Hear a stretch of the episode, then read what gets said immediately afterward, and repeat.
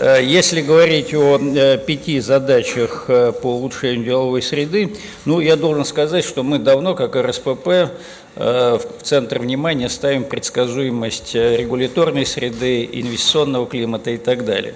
И в этой связи на первое место в рамках вот этого приоритета выходит, конечно, стабильность финансовой, фискальной нагрузки на бизнес. И э, вы, конечно, знаете, что у нас несколько лет действует мораторий на повышение фискальной нагрузки, но, тем не менее, мы видим, в том числе в проекте бюджета на следующий год и трехлетку, что ползучее повышение фискальной нагрузки есть. И в этой связи мы надеемся, что мы с правительством все-таки выйдем на согласованную оценку того, что есть э, э, фискальная нагрузка, какие элементы мы должны включать, как ее оценивать. Это не значит, что не, не могут реализовываться те или иные маневры внутри налоговой системы, системы социальных страховых платежей, но нам надо понимать, э, так и э, в явную, что ли, Э, как э, меняется эта нагрузка. И в частности, безусловно, нас не может не волновать то, что будет после 2018 года, когда объявленный президентом несколько лет назад мораторий формально закончит свое действие. И, безусловно, вы сталкивались все с, тем, с теми дискуссиями, которые каждый год у нас фактически после принятия основных направлений налоговой политики разворачиваются, когда из правительства те или иные идеи то введение налога с продаж, то торговой э, надбавки, то э, повышение э, тех или иных налогов, включая прогрессивную систему налогообложения доходов физлиц, ну, много инициатив, которые явно не отражаются в стратегических документах, таких как основные направления налоговой политики, но тем не менее почву, безусловно, щупают чиновники, и хотелось бы, чтобы они Э, щупали ее системно и э, в диалоге с бизнес-сообществом. Э, ну, будем надеяться, что и президент зафиксирует свое отношение к тому, что же будет после 2018 года у нас.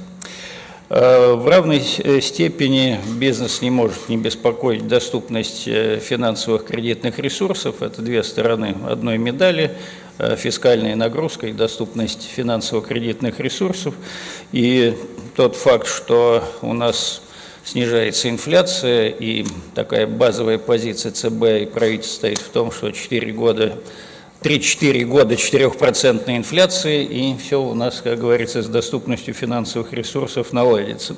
Но э, я бы считал, что в рамках вот этой линии на снижение ключевой ставки и снижение финальной ставки для заемщиков которая все-таки должна следовать, видимо, ключевая ставка за инфляцию, а финальная ставка за ключевой ставкой, все-таки нам нужно повысить эффективность и доступность мер селективной поддержки. Ну, в частности, такие инструменты, как Фонд развития промышленности и ряд других, у нас их около 30, наверное, нуждаются в том, чтобы финансовые инструменты, инструменты фондового рынка развивались. Ну, в частности, для того же ФРП Э, который доказал свою эффективность, наверное, важно э, обеспечить набор дополнительных финансовых инструментов, такие как и возможность выпуска облигационных займов и включение их в ломбардные списки э, Центрального банка в случае, если средние динамично развивающиеся компании, которые прошли экспертизу ФРП, получили соответствующее финансирование, они как бы доказали тем самым свою перспективность, устойчивость и так далее, можно было их допускать и к выпускам облигационных займов, вот с включением в ломбардные списки, и с, э, допускать к IPO по упрощенным тем или иным схемам. Я считал, что вот в тот период, э, трех, может быть, чуть больше период, когда инфляция выйдет на приемлемый для доступности кредитования уровень, надо вот думать и о развитии такого рода инструментов селективной поддержки, в частности, э, тот факт, что почила в БОЗе схема проектного финансирования из-за, ну, как официально считается, из-за того, что не было хороших инвестиционных проектов, ну, можно было бы подумать вместе нам и бизнесу, и правительству, как поставлять э, хорошие проекты с тем, чтобы Центральный банк вернулся к этой схеме.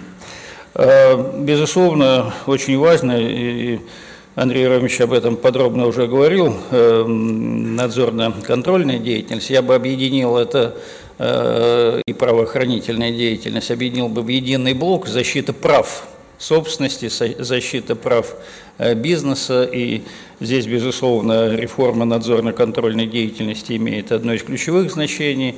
Это э, устранение избыточных, дублирующих функций надзорно-контрольных органов, в том числе э, пересечение, безусловно, есть у нас, и дублирование, избыточность появляется из-за того, что территориальные органы федеральных надзорно-контрольных органов дублируют деятельности в этой же области региональных органов исполнительной власти. Очень важно действительно переходить на рискоориентированный подход и освобождать от э, проверок бизнеса, которые вне вот, зоны риска находятся. Работа эта, безусловно, идет, но ее нужно э, завершать как можно быстрее. Что касается взаимодействия с правоохранителями, Андрей Белоусов назвал некоторые конкретные решения – Э, в этой области, но э, мне кажется, что все-таки вот это давление правоохранительных органов еще достаточно велико. И те скандалы, когда правоохранители, которые обязаны антикоррупционной деятельностью заниматься, оказываются в центрах коррупционных скандалов, показывает, что э, здесь есть еще над чем работать, и поэтому даже точечные поправки в законодательство – Э, которые, в частности, и сейчас рассматриваются Государственной Думой, они имеют значение. Э, конечно, не может не тревожить Андрей Рамович то, что э, теперь руководит этой работой спецпредставитель президента, который в том числе и Красной книгой занимается, защитой тигров, леопардов и так далее. Не хотелось бы, чтобы мы тоже рассматривались в одной категории с вымирающими животными. Но в то же время Сергей Борисович удачно защищает леопардов, может и нас тоже защитит. Э, и еще, еще два приоритета Э, это, безусловно, развитие конкуренции через два таких ключевых KPI для всей деятельности правительства и совместной деятельности правительства и бизнеса. Сокращение доли государства в экономике как предпринимателя и увеличение доли малого э, бизнеса, малого и среднего предпринимательства. Э, по докладу ФАС о состоянии конкуренции Э, вы знаете, что у нас э, доля государства оценивается в 70% в экономике, и выросла она за последние 10 лет вдвое. Я считаю, что вдвое ее можно сократить. Ну, если не за 5 лет, то уж за 10 лет точно. Если в обратную сторону пойдем, то выйдем через 10 лет на Э, приемлемую долю государства и, соответственно, на увеличение доли не только частного бизнеса, но и э, малого и среднего бизнеса. И, думаю, в программе развития малого бизнеса можно было бы на 30-й год в стратегии более амбициозные э, целевые ориентиры поставить.